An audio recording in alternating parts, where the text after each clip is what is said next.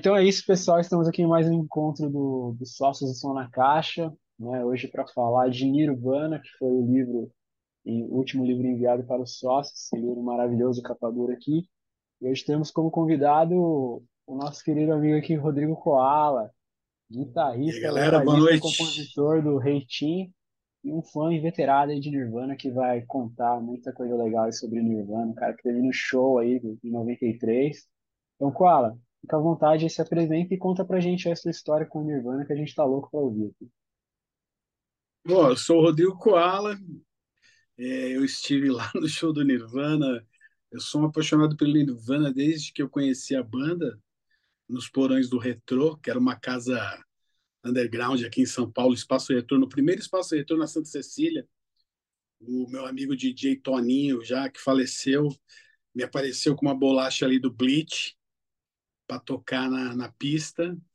E a gente já ouvia muita coisa barulhenta nessa época, assim, né? Mas a, a maioria das coisas que a gente ouvia na, eram mais as guitar bands inglesas.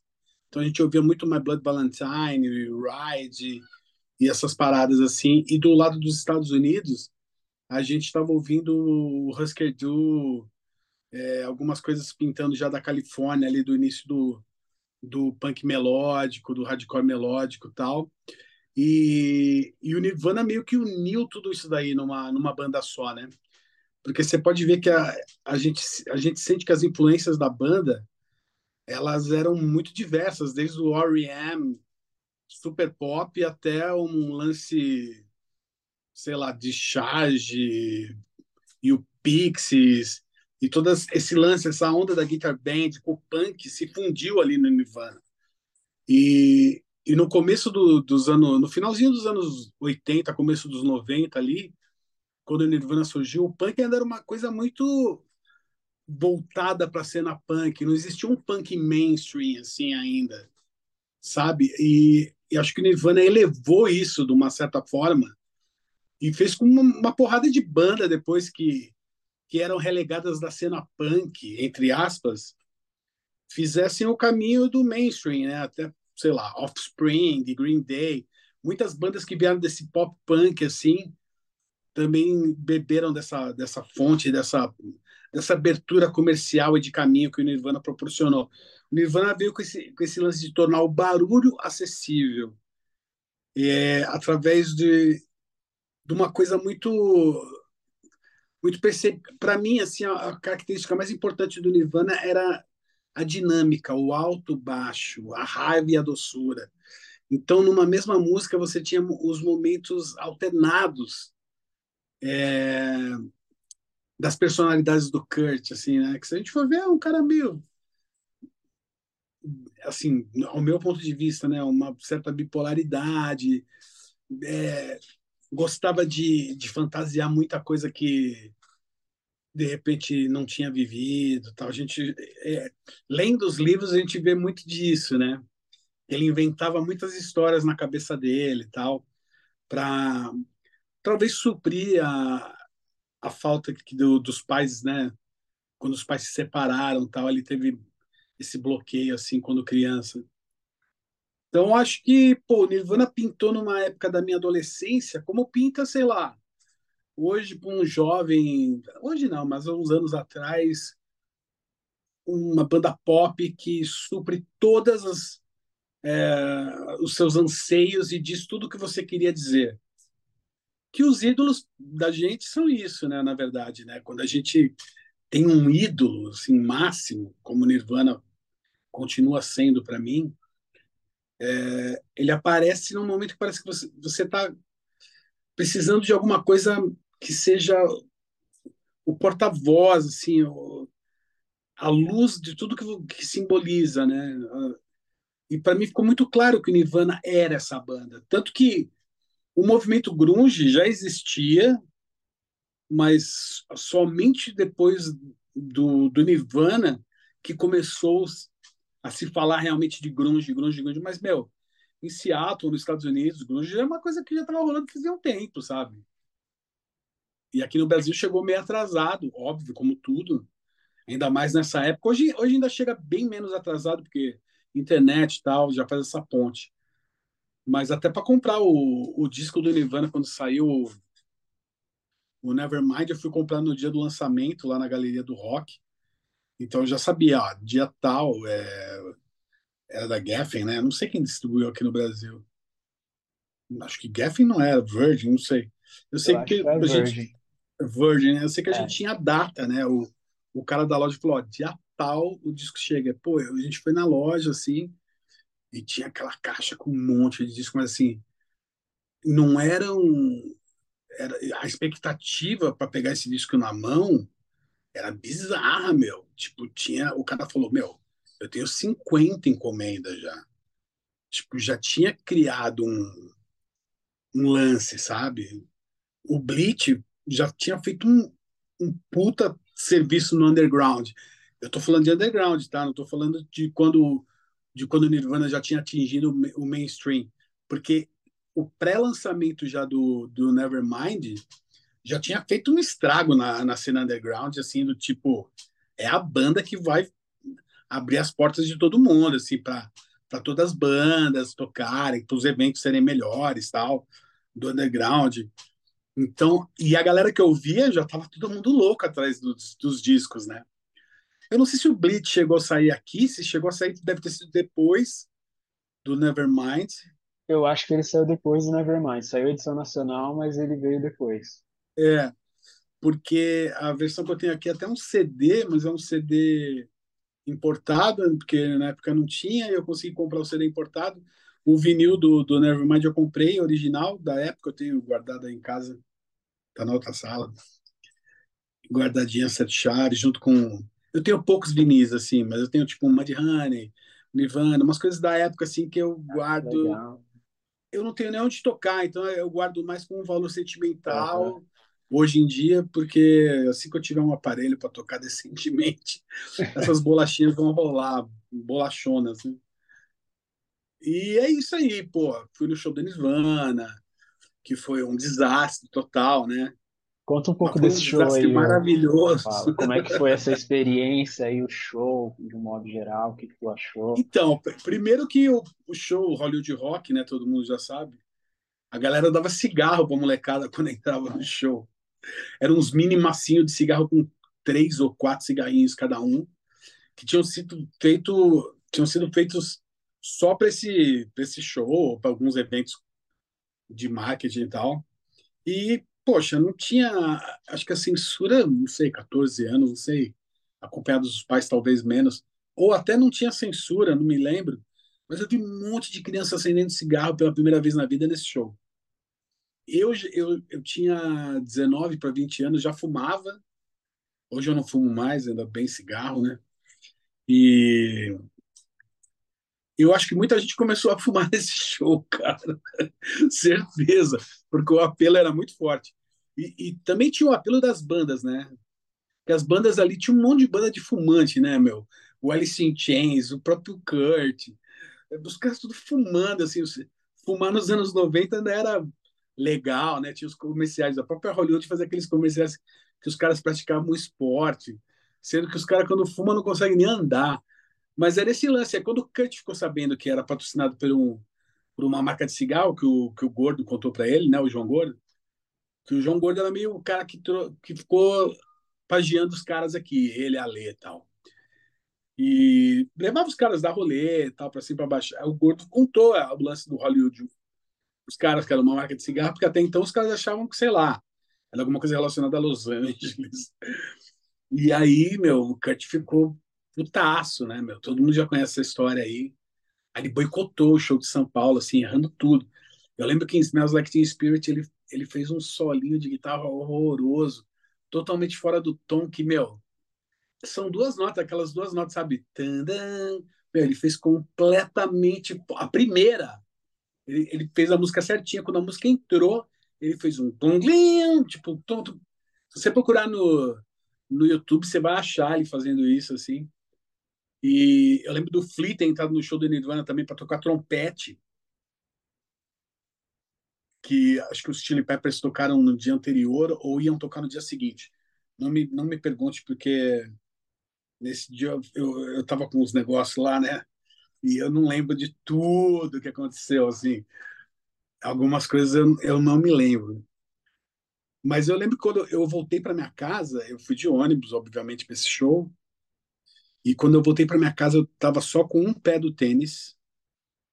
A minha bermuda estava sem botão, que eu tinha de bermuda, né?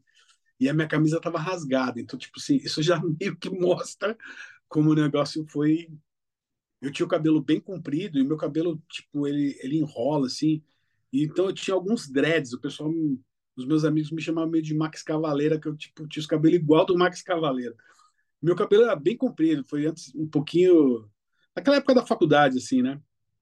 E eu, a gente enchia uns baldes com papel crepom, com álcool e papel crepom, descoloria o cabelo, enfiava o cabelo dentro do balde, e o cabelo saía de um monte de cor, parecia um lebiste fantasia, sabe? Uma, uma mecha amarela, outra verde, outra.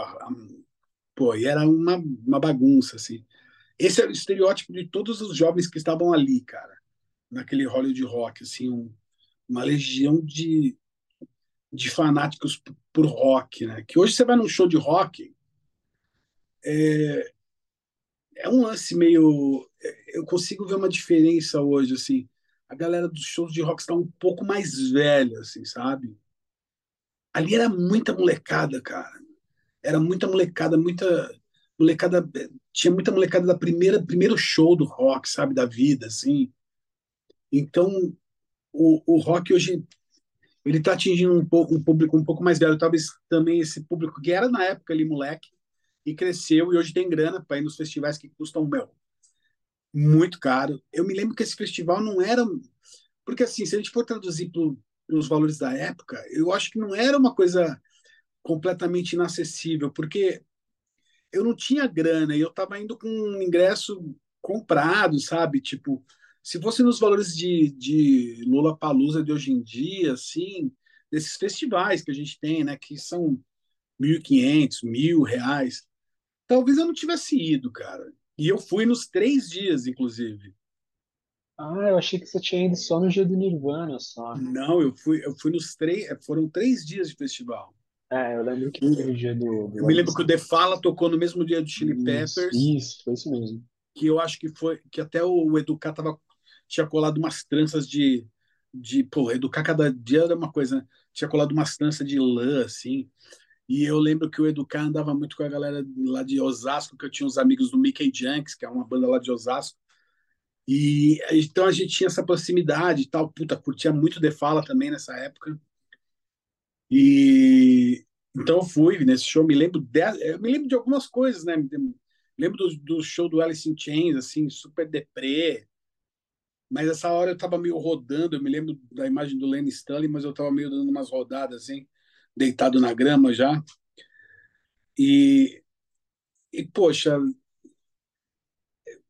tudo que me lembra esse, esse, esse festival me lembra a melhor época da minha vida, assim, a, a despreocupação total e só aí me divertir. E a sensação que eu tive quando eu escutei Nirvana pela primeira vez foi essa, falei, meu, nada mais importa, tipo, é só isso.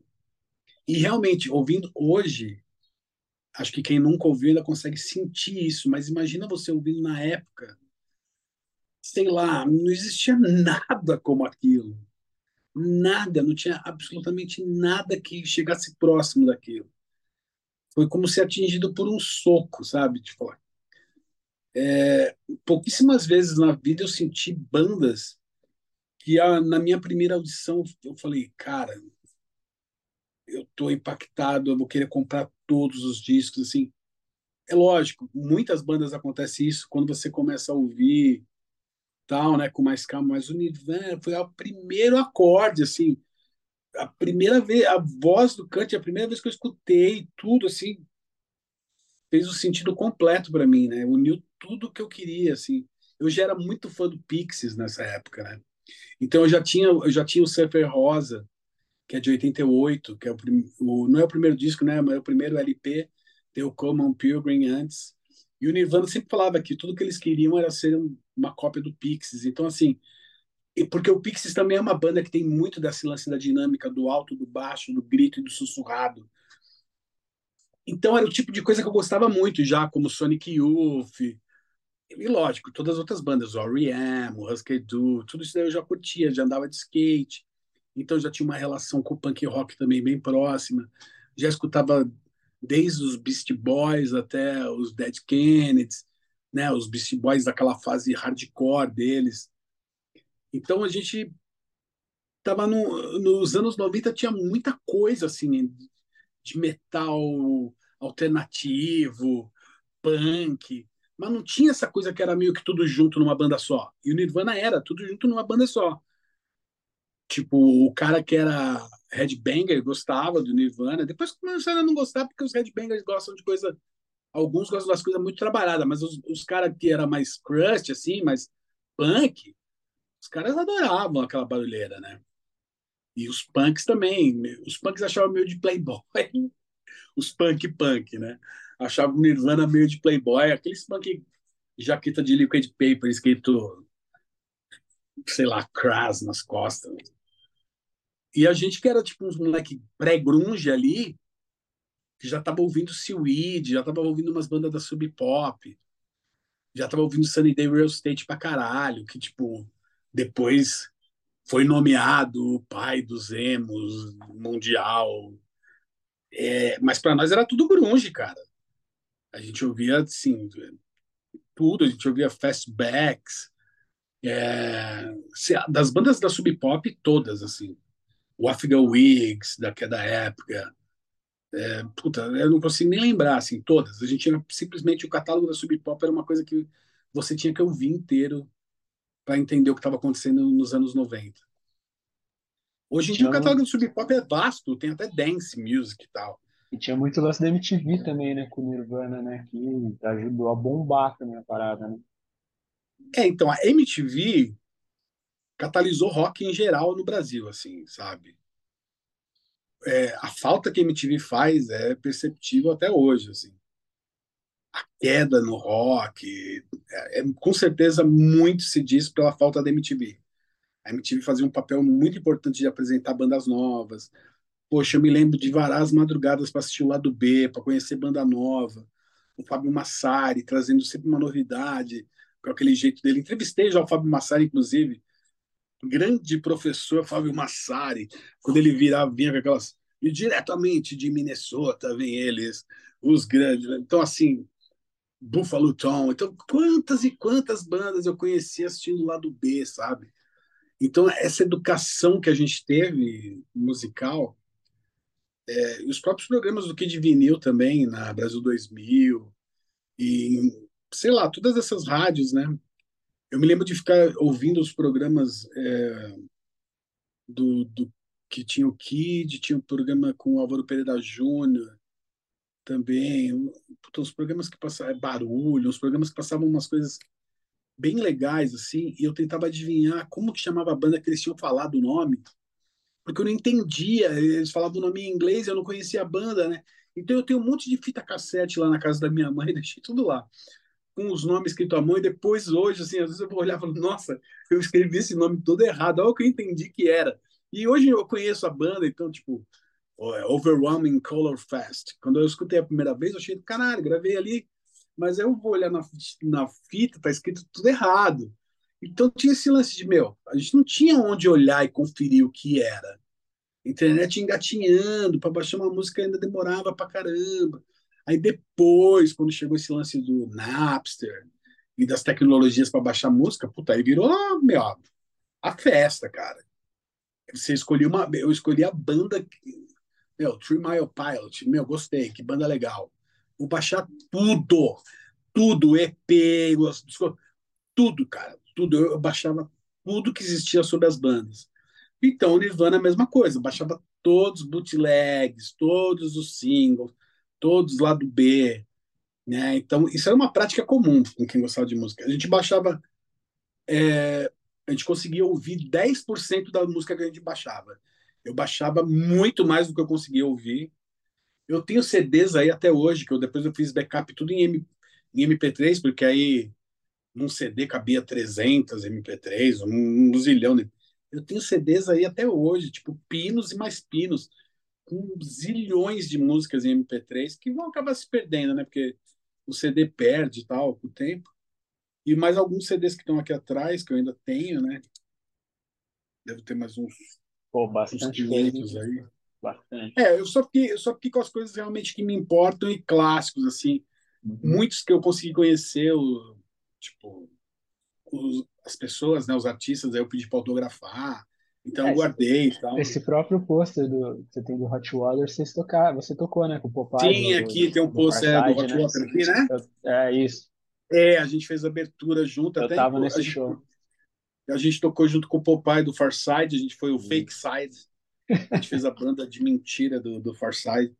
E o Popeye é uma pessoa, meu, muito legal. Nunca imaginei que ia conhecer o cara e naquela situação, tocando as músicas do Farside com ele. E, pô, coisas que a música proporciona pra gente, né? Desde ali, quando eu ouvi o Nirvana a primeira vez, eu nunca imaginei que ia estar aqui contando essa história e já tendo vivido todas essas coisas, né? Mas foi isso, foi ter ouvido lá atrás Nirvana e todas essas, essas bandas dessa geração dos anos 90 que, que me fez querer ser quem eu sou até hoje. E qual foi o impacto assim do Nirvana para você, tipo, na, na, na parte musical como músico, assim? Você é guitarrista, você é compositor e você é vocalista. Eu sei que a sua banda assim não tem tanta relação sonora, né, com, com o Nirvana, vai para outros viés, mas Já teve assim, bastante, a gente cantava em inglês no lá começo. no começo, né? Sim. Sim, então assim, era comum, quando a gente começou em 94, era muito comum todo show do Reitinho ter um cover de Nirvana. Era, meu, 90% dos shows tinha uma cover do Nirvana. E hoje ainda, hoje, quando a gente vai fazer uma cover, a única música que a gente tem ensaiada para tocar de primeira é Bridge do Nirvana. A gente fala, vamos tocar Nirvana? Vamos. E tipo assim, até hoje, sabe? É uma coisa que é senso comum entre todo mundo da banda. E, e poxa, a gente tocou muitas músicas do Nirvana. Aneurism, eu me lembro da gente ter tocado muitas vezes. A gente tocava as, as mais barulhentas, né? Territorial Pieces. A gente, a gente usava a música do Nirvana para falar, vamos fazer um momento é, que seja mais barulhento do que as nossas músicas, que a gente não consegue ser tão barulhento quanto. Vamos usar a música dos outros, vai, do Nirvana, para incomodar, para fazer, sei lá, momento mosh, momento que todo mundo vai se bater na pista.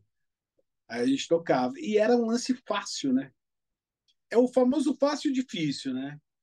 É, quando, a gente, quando eu comecei a tocar guitarra, todo, o, todos os professores de guitarra, todo mundo tocava guitarra, tinha, tinha o, o, os ícones da guitarra eram os caras que tocavam muita guitarra. Tipo, Van Halen, os caras do Hendrix, mas né? É, tipo. E, porra, meu, tinha que estudar pra caraca pra aprender a tocar guitarra daquele jeito, entendeu? Aí você se sentia meio alienígena, falava, meu, eu não consigo tocar.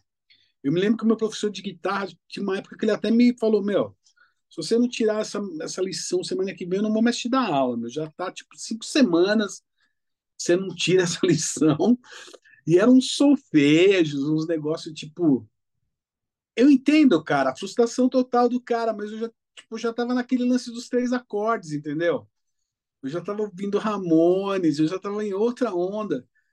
E aí o Nirvana foi lá e fez umas músicas com duas, três notas de novo, para falar, meu, não precisa ter um monte de nota, que legal. Eu falei, porra, legal pra caralho, meu, economia, puta bom gosto, escolher poucas notas para fazer música. então o impacto é enorme, assim, sabe? é, não, acho, que, acho que vai além do lance de, de economia. Acho que é o lance de bom gosto mesmo. Porra, meu, os caras conseguem fazer um puta som com quatro notinhas. Por que, eu vou ficar fazendo aquele som daquele espirulito lá com um monte de nota? E não sinto nada quando eu escuto, cara. Aí comecei a me questionar, meu. Adoro Van Halen, adoro várias bandas que, meu, são altamente técnicas. Mas eu acho que eu não eu não queria fazer aquilo, entendeu? Ou eu não ter, teria que estudar muito para fazer aquilo, eu prefiro fazer uma outra coisa mais voltada para o sentimento, para o feeling e tal, mas com menos nota. Então acho que o Nirvana foi lá e falou: é isso aí, faz, faz desse jeito. Aí eu falei: porra, perfeito. E não fiz a aula lá, fui mandado embora da aula de guitarra. É, eu- o primeiro show que eu vi do, do Reitinho, vocês tocaram cover de Bleed, né? É, então, provavelmente a gente deve estar fazendo isso nos últimos 15 anos, pelo menos. Que é aquela música na manga, que a gente, ah, vamos tocar, Uhum. vamos.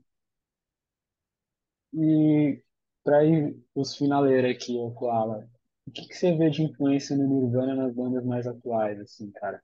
Tanto das bandas do nosso cenário nacional, aqui underground, quanto nas gringas, assim. Então, eu acho que a cena toda pós-Nirvana se beneficiou da seguinte maneira. É, hoje em dia todo mundo vai lá, faz o teu som, por mais estranho que ele seja, por mais não convencional, e acredita nele, sabe? Tipo, acho que acabou esse lance de ah, eu preciso fazer um som legal para entrar numa gravadora. Não, você precisa fazer o som que você quiser, cara. Que se dane as gravadoras, cara, que se dane. Elas que vêm atrás de você se quiser depois. Faz agora o som que você quiser. Faz o caminho inverso, que foi o que o Nirvana fez. E o que um monte de banda legal faz. Faz teu som. Se for relevante, se for legal, as gravadoras vão vir atrás de você. E eles que paguem, eles que lutem, sabe? Não você que lute, ficar se ferrando para entrar numa gravadora, implorando para ser escravizado, para assinar um puta dos contratos horrível. É, eu acho que a desburocratização desse lance da, da música, de tornar. Existe agora o meio stream, né? Antes era só mainstream, agora tem o meio stream. O meio stream é legal pra caraca. Não é nem lá e nem cá, é o meio, sabe? Tipo, não é o caso do Nirvana, que o Nirvana foi tipo a maior banda do mundo, assim, na época. Certeza absoluta. Mas tem uma galera que não tá nem aí pra estar tá lá no pico. Não precisa ser o Coldplay, sacou?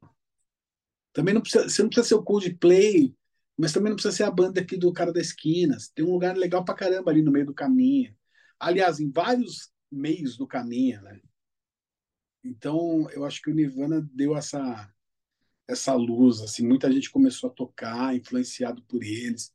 E muita gente que não tem uns, que tem um som que é nada a ver com o som deles. Por exemplo, eu já vi pessoas tipo Billie Eilish, que é uma mina que eu adoro do pop assim e tal, acho ela meio incrível.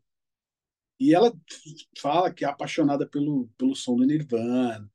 Então, toda essa e é uma galera de uma geração bem mais nova assim, sabe? E não viveu, não viveu nada disso só ouve falar. É, seria o relativo a eu falar dos Beatles. Eu não vivi os Beatles, mas eu gosto também. Também fui influenciado, também curto os Stones, a mesma coisa. Então acho que é o mesmo lance para ela. Se tornou clássico a ponto de influenciar. Então, talvez os Beatles da nova geração sejam Nirvana, o clássico que que está aí fazendo o trabalho de, de certa forma trazer alguma coisa para o trabalho deles, assim, né? Uma influência, seja na letra, seja na estranheza, seja na utilização de, dos acordes. Tanto que recentemente teve, né? O filme do Batman, a trilha tinha uma música do, do Nirvana. Então você vê que não sai, é, não perde a. Tá sempre em algum lugar da mídia, sabe? Nirvana é grande a ponto de estar tá sempre em algum lugar, trazendo uma referência a própria, o, próprio, o próprio lance da, das roupas grunge estão super em alta até hoje, né? Os jeans rasgados, as camisas de flanela. Agora é época de frio, você pode ver, vai estar todo mundo com essa roupa aí na rua. É até engraçado, né? Porque a maioria é cowboy, né? Tipo, uns agroboys, acho que é... Mas na época que na época que o jeans rasgado era grunge, você não via playboy de jeans rasgado era só os maloqueiros, os punk, os skatistas, os que, que, meu, ninguém queria andar de jeans rasgados. Hoje em dia o cara já compra o jeans rasgado na loja. Né? O cara lá, o fã do Renner e Ruma, Renan e Guilherme, esses caras, assim, os caras o show lá com, a, com o jeans rasgado já de, de fábrica, jeans caro, inclusive. É isso, cara. Estamos aí até hoje, os grunge, velho. Pode crer. Bom, Koala, queria te agradecer aí então pela participação, cara, por ter vindo aí falar de Nirvana com a gente. Foi, foi muito massa. Obrigadão aí por, por ter participado da live aí.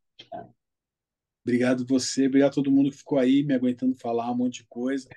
A gente qualquer hora faz uma outra live aí para contar mais umas histórias. Meu amigo tomou a guitarrada, a guitarrada do Kurt no nariz no show e tirou uma lasca do, da guitarra do Kurt e guarda até hoje. E Muito tem bom. muita história para contar sobre Nirvana. Espero que vocês aproveitem aí esse lançamento incrível que tá esse livro, meu. Já comecei a ler. Boa. Maravilha. Coisa linda. Obrigado, viu? Muito obrigado, Paulo.